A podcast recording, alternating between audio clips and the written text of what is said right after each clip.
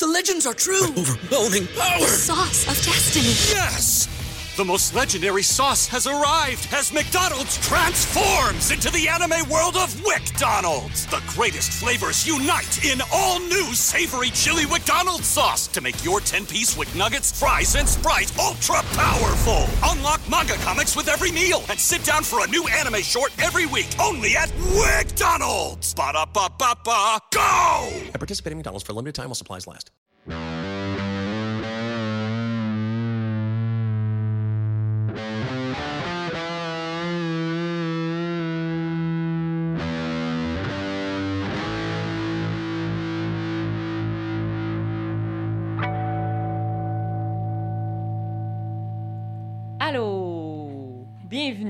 À Crime de Bin. Je suis euh, Hélène. On dirait que t'as oublié. Et ouais, Je suis, euh, Euh. moi, Mélanie. on est là pour vous raconter des histoires de crimes Oui. québécoises et canadiennes. Ou qui a rapport avec le Québec, Ouais. apparemment. Ouais. Euh, la semaine passée, j'ai oublié de le dire, mais comme à chaque épisode, nous devons répéter que on n'est pas des pros du domaine criminel, on n'est pas des, des enquêteurs, on n'est pas des policières, on n'est pas des des journalistes, Non. euh, On est des juste, avocates. deux popounes qui aiment bien se raconter des, des histoires de meurtres de tueurs en série en ce samedi matin. Ouais. On aime bien ça. euh, ren- Samedi matin, c'est notre moment. Ouais, encourager. Enregistrer nos épisodes le samedi matin. Ben, tu on travaille deux semaines. Ah, il y a ça. Il y a ça. On a des emplois. oui. Alors, cette semaine, je sais déjà qu'est-ce que tu vas me Oui. raconter. Oui, alors je te l'avais dit. Ben, Je vous, l'avez dit. Oui, Je vais serpent. parler du serpent. Je l'ai pas écouté premier. Excellent. Je voulais des surprises. Euh, oui, alors le serpent, euh, ben, c'est l'histoire de Charles Sobrage et de Marie-André Leclerc, sa complice québécoise. Ouf! Alors c'est pour ça que Ok. ça compte comme un crime de Ça, c'est bin, parce que ça se déroule pas au Québec, euh, ni, au, ni, au, ni au Canada. Charles Sobrage, il est... fr- Ben, en tout cas, je vais t'expliquer, il, est- il est compliqué. Euh, mais vu que sa complice était québécoise, j'ai décidé que ça comptait, puis que j'avais le droit de le raconter. Puis de toute façon, on fait ce qu'on veut. C'est à nous, le podcast. Ouais. Hein? C'est clair? OK. Avant que je commence à raconter l'histoire, faut que je fasse un petit pétage de coche sur Oh. la série Netflix. Oh! C'est important que je- je- j'enlève cette crotte sur mon cœur. Oh, ok. OK. Dans la série Netflix, dont je t'ai dit, euh, Marie-André Leclerc, donc la complice, elle était euh, québécoise. Dans la série, on Il a s'entend que c'est... une française. Non, même pas.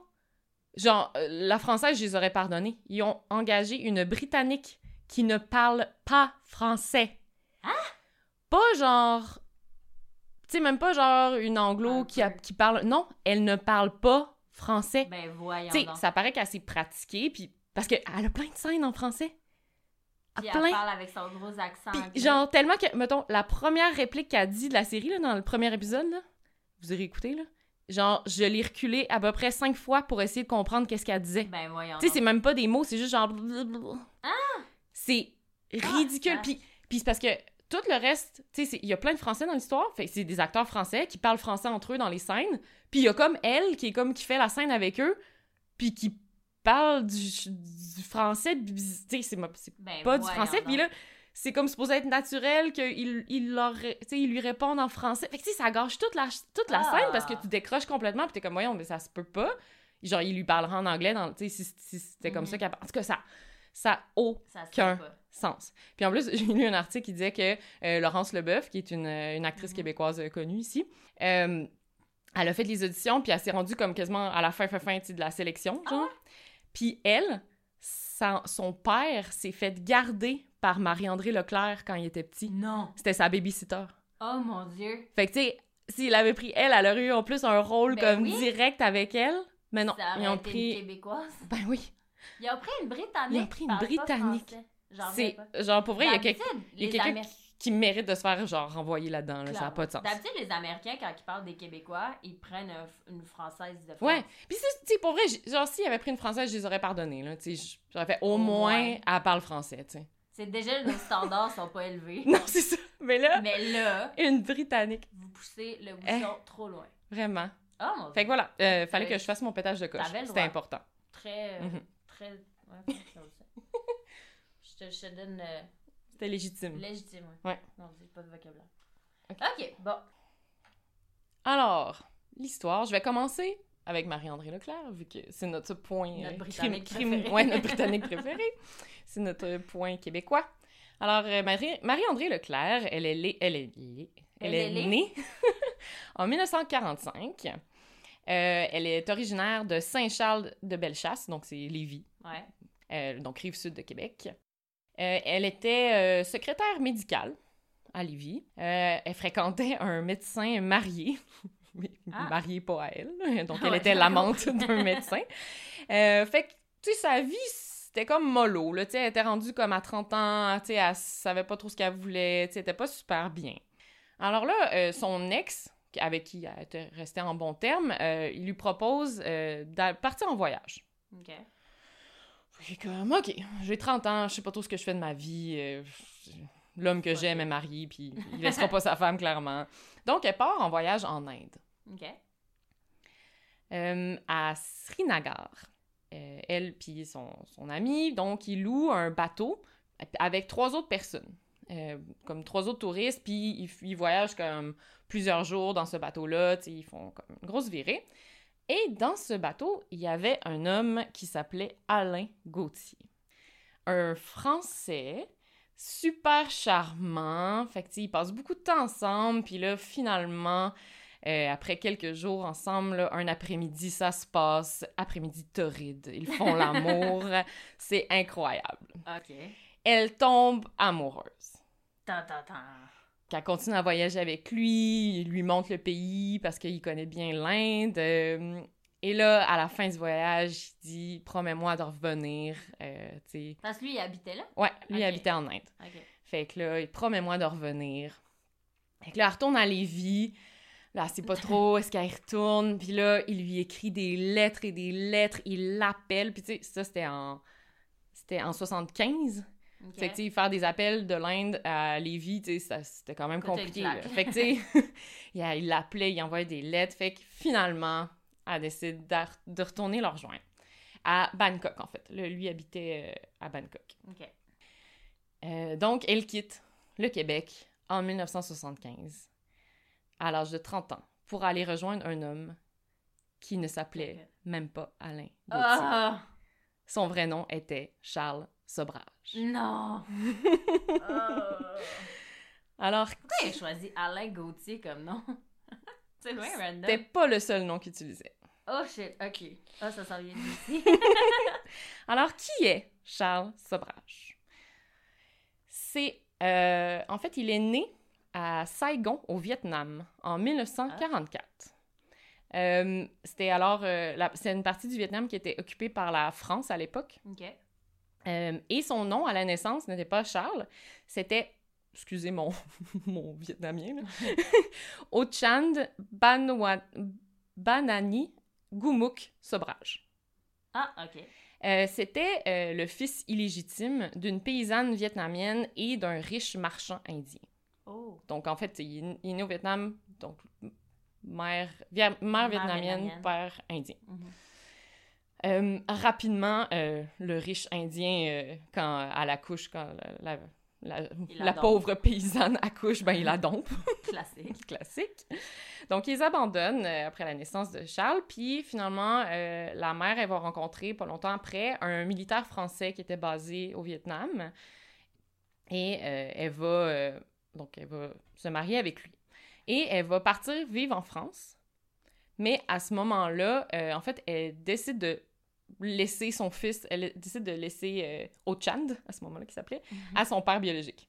Ok. Puis elle a juste se poussé en France. En fait, bon, toi, tu m'as abandonné, mais là, c'est à mon tour. Je te drop le- le- l'enfant de 4 ans, puis je m'en vais vivre en France. Ok. Fait qu'il se fait abandonner par sa mère à ce moment-là. Et... euh, mais elle reste quand même un- en contact, tu sais. Puis là, finalement, elle revient 4 ans plus tard. Fait qu'il est rendu à l'âge de 8 ans. Puis là, elle se rend compte que les conditions dans lesquelles il vit, tu sont, sont vraiment pas très bonnes. En plus, à ce moment-là, c'était la guerre euh, dans le pays. Euh, donc... euh, Il était riche pourtant. Ouais, mais tu sais, il y avait beaucoup de violence, là, tu sais, genre, Ah. le- l'enfant, il était témoin de- de- d'atrocités, de, Oh de, de, guerre, là, à Ouais. l'époque. C'était, je suis pas, c'est vraiment une partie de l'histoire que je devrais connaître plus, mais c'était comme les Français contre les communistes Viet Ok. C'était la guerre au Vietnam. Alors finalement, euh, elle le ramène avec, avec elle en France en 1953. Euh, puis en France, ben, il y, a des- il y a des frères et sœurs, parce que dans le fond, avec son nouveau mari, elle a eu d'autres, elle a eu d'autres enfants. Alors là, euh, ben, en France, c'est lui, clairement, il est pas blanc. Mm. Euh, il subit beaucoup, beaucoup de racisme. Euh, la France, euh, aujourd'hui, est encore raciste. Alors imagine dans les années 50. Aïe, aïe. Fait sais, il s'intègre vraiment mal, il se sent pas, il se sent pas à, à sa place nulle part. Euh, il finit par changer son nom à, Ch- à Charles. Apparemment que ça viendrait euh, qu'il avait fait une bonne imitation de Charlie Chaplin. Ah, mon Dieu. c'est pour ça qu'il de s'appeler Charles. Ok. Fait qu'il il cha- il change son nom à Charles Sobrage, qui, qui se dit quand même mieux en français Oui. que Ochan euh, Banani. Ouais. euh, bon. On comprend. Euh, fait que c'est un, un adolescent tourmenté, il fait des crises, apparemment qu'il aurait mouillé son lit jusqu'à l'âge de 15 ans. Ah. Puis là, j'ai lu, j'ai lu ça, euh, à quel point c'est vrai, je sais pas, mais ça vaut la peine de le mentionner. En tout cas, sa mère était vraiment sévère, ça, ça c'est connu. Euh, et apparemment qu'elle aurait attaché son pénis avec des cordes pour l'empêcher de faire pipi au lit. Ah! Ouais. Mais quelle conne! Alors... C'est triste de voir les- ces gars-là, comment est-ce qu'ils ils sont partis à moins 1000 dans la vie. Ouais, c'est comme tu veux que ton enfant, il soit... Ouais. Pas un meurtrier, là, mais tu veux qu'il soit... Qu'il y ait des problèmes, là. Ah, yeah. Fait qu'il est vraiment pas heureux en France. Alors, même qu'il essaye plusieurs fois de faire des fugues pour retourner voir son père biologique euh, au Vietnam. Vietnam.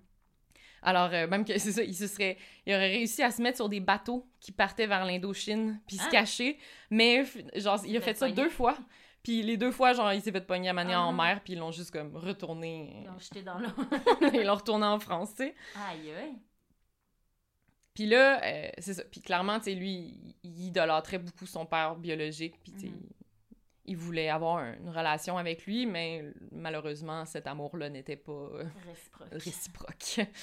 Euh, mais un jour, son père biologique, il dit Ok, c'est bon, euh, gars, je vais te payer un billet pour que tu viennes me rejoindre. Euh, mais Ils sont toujours restés en contact, dans Oui, c'est ça, il Ok. restait en contact, mais son père était pas. euh, Le père de l'année. Non, non, vraiment pas. C'est ça, fait qu'il dit qu'il va envoyer un billet d'avion pour Saigon, mais finalement, le billet, il arrive jamais, il arrive jamais. Fait que là, Ah. Charlie est vraiment triste. Ouais. Fait que euh, finalement, il se met à, commence à voler, en fait. Donc, euh, pour, Pour ramasser de l'argent, ouais. ouais, pour pouvoir aller retrouver son père biologique. Fait que c'est comme ça qu'il commence sa vie de criminel. en fait. OK. Euh, fait que finalement, il ramasse assez d'argent en faisant des magouilles pour se rendre au Vietnam, rejoindre son père. Mais bon, les re- retrouvailles familiales ne se déroulent pas super bien. Euh, entre autres, euh, il aurait fait un accident avec la voiture de son père. Son père Ah. était en tabarnak. Il a cousu le pénis. non, non, mais il l'a renvoyé en France éventuellement. Classique. Il voulait plus l'avoir euh, dans ses pattes. Fait que, c'est c'est ça. C'est ado, il vit du racisme, euh, sa mère est super sévère, son père biologique veut rien savoir de lui. Fait qu'il y a un gros sentiment d'abandon. Il se sent, euh, il se sent apatride, sais, comme il est vietnamien, il est indien, il est Ouais. français, mais il sent aucun de, rien de tout ça dans le Ouais. fond. Puis sûrement qu'il y a un petit euh, PTSD euh, de, de syndrome post-traumatique de la guerre au Vietnam. C'est ça que oui. C'est sûr que oui. Il est bad lucky, bref. Ouais. Fait que là, en 1963, euh, à 19 ans, il va faire son premier séjour en prison euh, pour avoir volé des voitures. Euh, donc, il va à la prison de Poissy, près de Paris. Euh, apparemment que c'était vraiment pas le fun comme prison, que les conditions de détention étaient vraiment horribles. C'est genre une prison qui a été construite genre des siècles avant. Fait que, tu sais, Ok. l'état des lieux était... Tu sais, ça a été... Pitoyable. Ouais, vraiment. Oh god. Quand il sort de prison, là, il se dit, OK, je vais redresser ma vie et reprendre le droit chemin. Ça dure pas. Mais, tu sais, il veut comme être hot puis projeter, une image de quelqu'un qui a réussi. Fait qu'il réussit comme à un peu rentrer dans les sphères de la haute société parisienne, mais en même temps en continuant à vivre dans le monde criminel de l'autre côté. OK. Fait que dans les hautes sphères de la vie euh, parisienne, il rencontre Chantal. Chantal. Il tombe en amour. Euh, donc, elle est issue d'une famille super conservatrice. Et, euh, bon, évidemment, les parents de Chantal ne sont pas enchantés euh, de voir... Euh, même que, en fait, c'est vraiment méchant, là. Ce que j'ai lu, tu sais, c'est que le père, il aurait dit, genre, je veux pas que tu le maries, c'est un, un half, half-breed, là. Oh god. Genre, C'est un third breed. en Ouais. fait. Non. Fait que, il est pas Ouais. français, fait que tu devrais pas le marier. Tu sais, son père était super raciste. Mais il finit par la demander en mariage. Et en fait, apparemment que le soir où il l'aurait demandé en mariage, il se serait fait arrêter par la police et il serait retourné en prison. Ah, quelle coïncidence. ouais! Ah là là. Euh, mais Chantal, elle décide de l'attendre. Donc, elle l'attend huit mois, euh, qu'il sort de prison. Et dès qu'il sort, euh, il se marie. Ben, 8 mois, c'est pas si long. Non, ça, c'est pas super. Fait que là, il se marie. euh, ben bon, euh, évidemment, il continue à faire des magouilles. Il falsifie des chèques, euh, apparemment. Et éventuellement, le Chantal lui annonce qu'elle est enceinte. Mm. Mais là, lui, il commence à être pas mal recherché par la police à nouveau. Fait qu'il dit OK, mais on va déménager en Inde. fait qu'il se pousse en Inde avant de se faire rattraper par la police avec sa Ah. femme enceinte.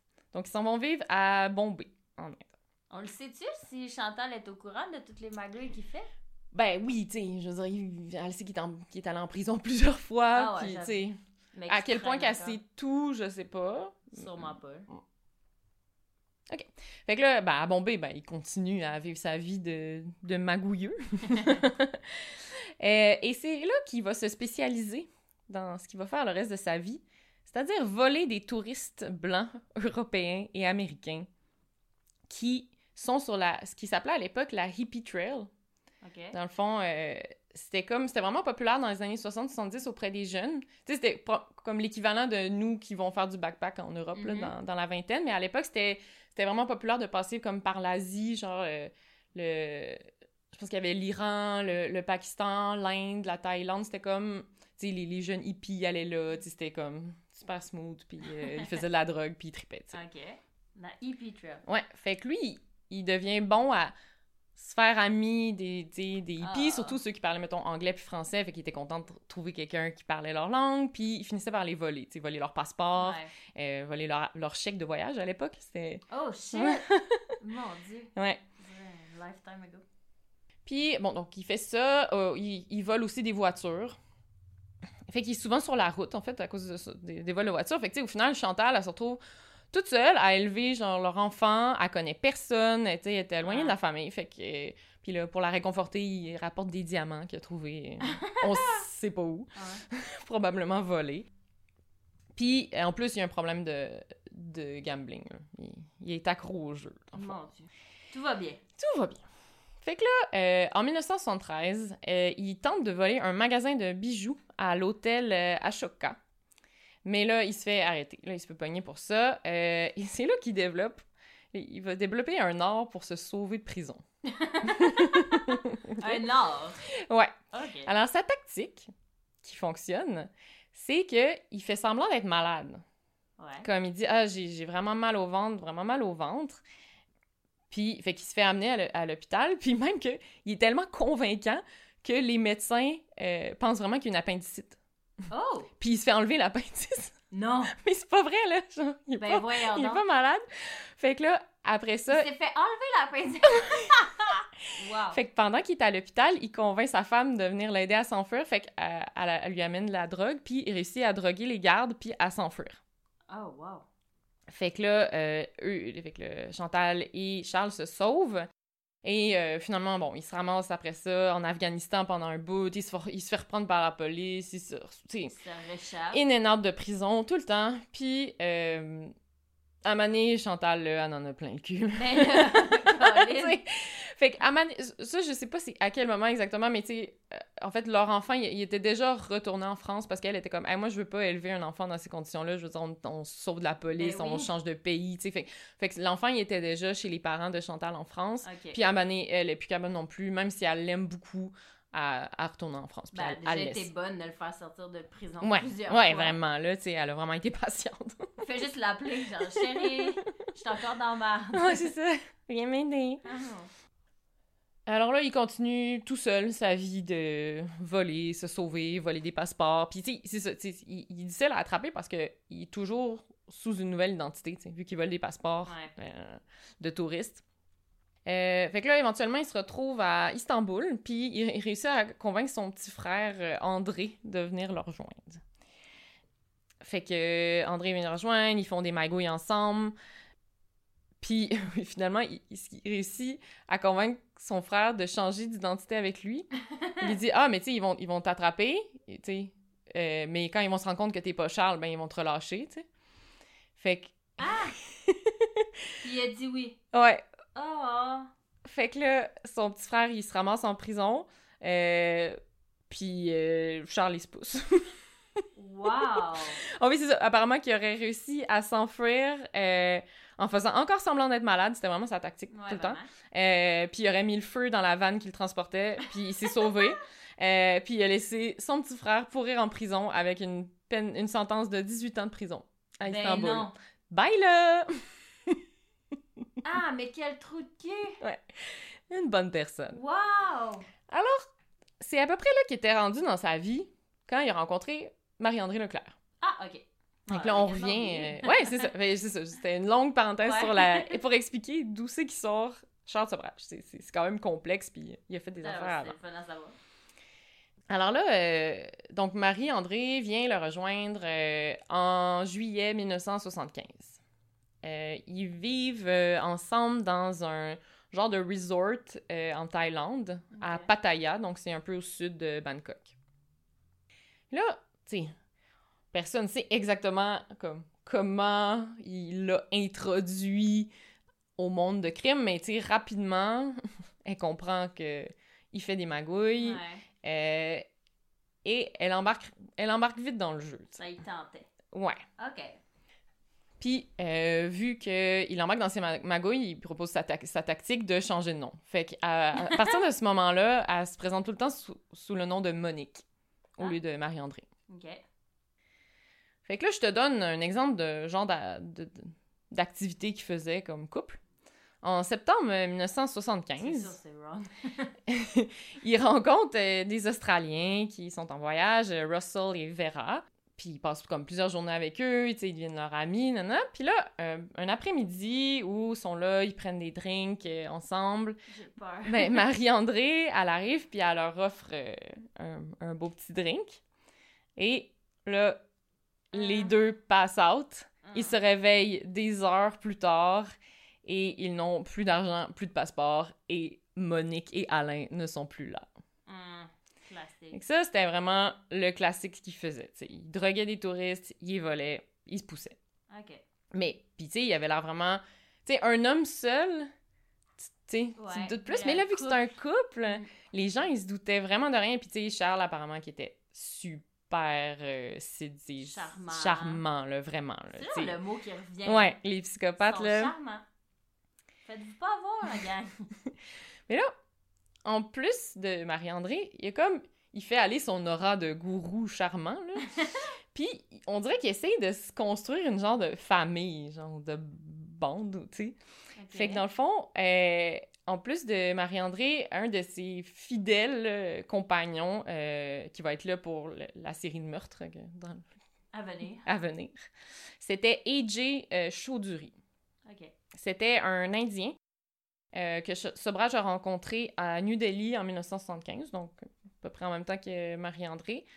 Euh, on sait pas grand-chose sur AJ.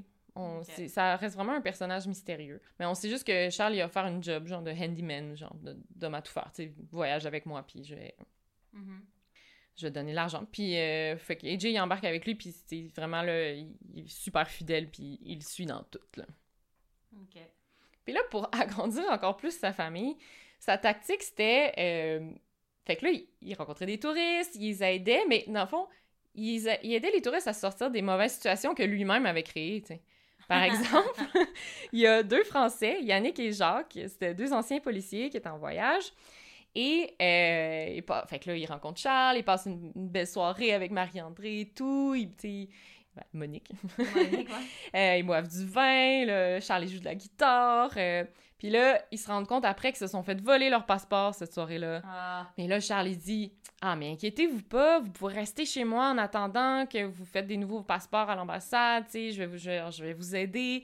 Fait que Fait que les gars, ils deviennent super reconnaissants. Tu sais, ils en doivent vraiment à Charles parce qu'il finit par les Ben héberger. Fait que Mais c'est lui qui les repose pas. Ouais, puis eux, ils deviennent un peu comme dans sa famille, mais... Fait qu'ils ils finissent par voir qu'il y a de quoi de louche qui se passe, Ouais. mais pas, tu sais... Ils voient pas tout, mais en même temps, ils sont tellement, comme, en dette qu'ils osent pas rien dire. Ok. Fait que ça, c'est vraiment sa tactique. Puis là, un, un autre qui, en- qui réussit à embarquer dans sa famille, c'est Dominique Renello. Euh, donc, euh, Dominique, jeune Français, euh, voyage en Thaïlande en 1975, en septembre. Fait que là, il est en train de- de- d'examiner une carte parce qu'il voulait aller visiter des chutes super, super belles, pas loin.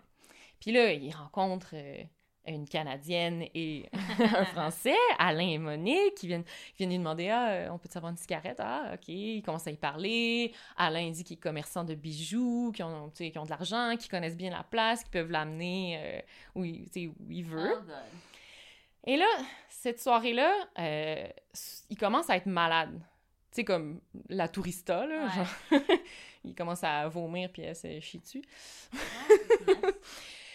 Puis il se réveille euh, deux jours plus tard dans l'appartement de, de Alain et Monique. Ouais.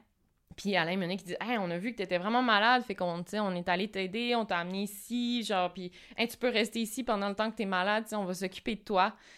Mais c'est eux qui le rendaient malade, puis Ben oui. il va continuer à être malade pendant, je sais pas combien de temps exactement, mais des jours, des semaines, ils vont comme Ah. lui donner des, des, rem- médicaments Ouais. qui sont en fait du poison.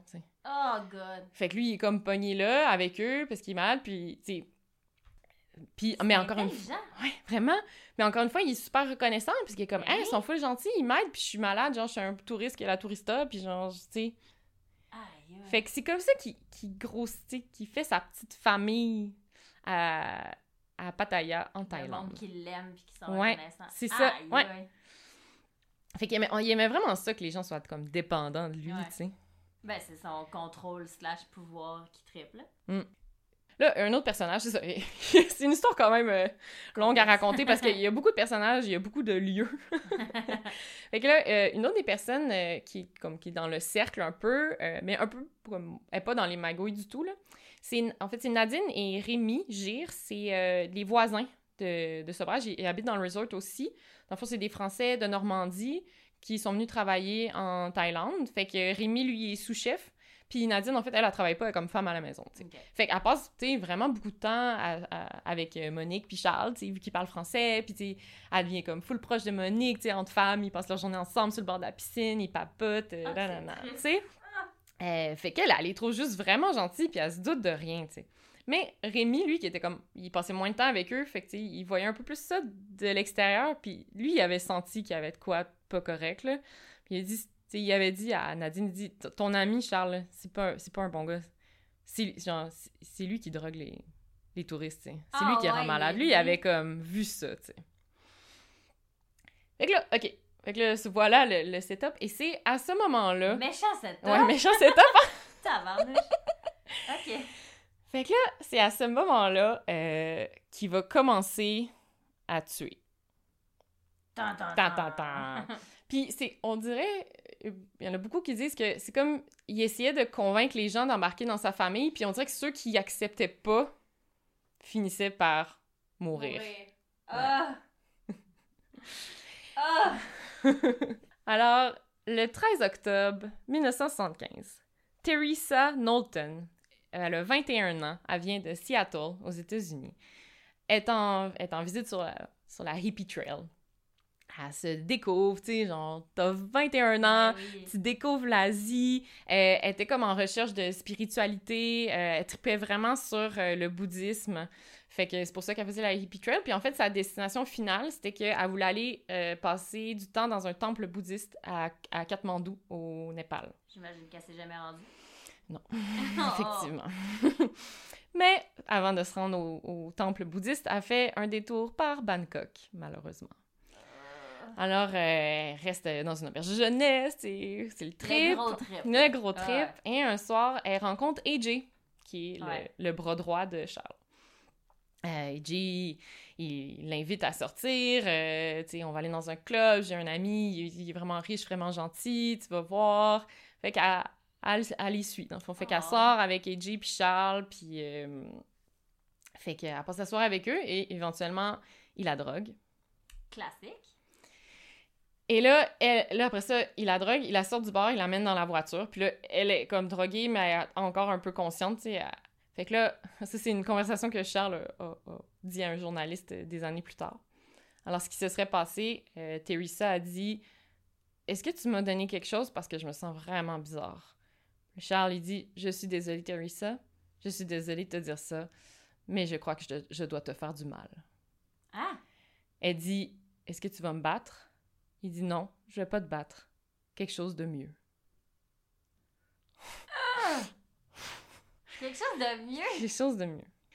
Alors là, il s'arrête sur le bord de la plage et ce brage dit à AJ Amène-la nager. Oh non, il l'a noyé. Ouais, Quelque chose de mieux? quelque chose de mieux. Ouais, L'entrevue, c'était en anglais, là. Il dit something better. Ouais, mais.